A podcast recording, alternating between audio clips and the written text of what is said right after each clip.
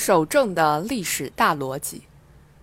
读史时常困惑矣，读史时常感困惑：为什么历史上不少坚守正道的人常常不能得志，难以善终，而一些醉心名利、没有操守的人反倒顺风顺水？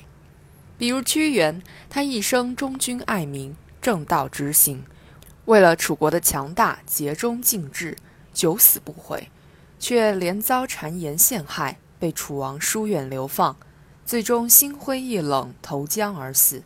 而公子兰、靳尚等人阿谀奉承，奸佞卖国，却备受宠信重用。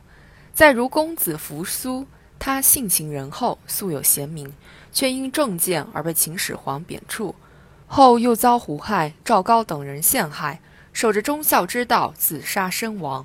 而昏庸无能的胡亥却和赵高、李斯等人沆瀣一气，最终窃取了皇位。再如岳飞、林则徐等等，皆是坚守正道、忧国忧民之人，可结局甚是悲凉。凡读及此，往往令人心生疑窦：为什么坚守正道、厚德笃行之人，有时候反而难容于世，更难以实现抱负？是不是要有所成就？就必须学会圆滑世故，甚至舍弃原则，不择手段。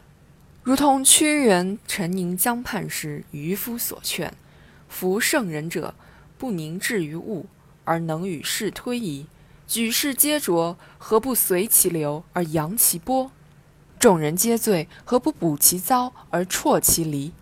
何故怀瑾握鱼，而自令见放尾？天巧者通达。”历史规律真是这样吗？如果我们深入思考，就会发现本质并非如此。首先，并非所有坚守正道者都注定走向悲情。集大德大功大智于一身的周公姬旦，鞠躬尽瘁，死而后已的诸葛亮，直言犯贱、坦荡无私的魏征，他们既坚忠守正，也建立了丰功伟绩。而从长远视之，历史上的奸邪之辈，恰恰注定不能得以善终，如邓通、贾似道、魏忠贤、和珅等人，虽曾显赫一时，最终却难逃身败名裂的下场。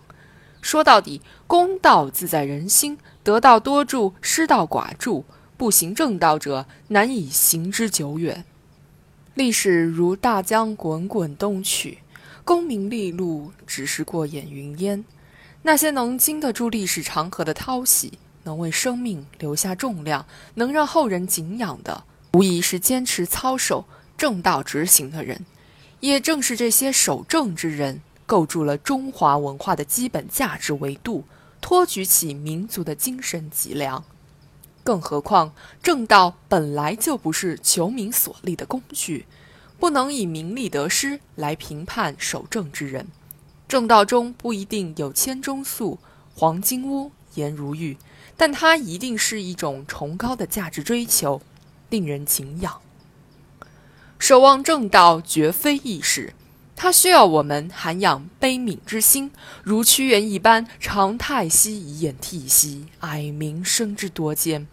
需要我们胸怀豁达的得失观，像范仲淹一般，先天下之忧而忧，后天下之乐而乐；需要我们有那么点傲骨和气节，像林则徐一般，苟利国家生死以，岂因祸福必趋之。当然，坚守正道，并非空讲原则不讲方法，也不是一味苛刻不能包容，以豁达的眼光看待事物。以灵活的方式处理难题，方能做到既乐于守正，又善于守正。历史前行的轨迹总是曲曲折折、跌宕起伏，但纵览古今，它始终都在沿着一个方向奔涌，那就是正道。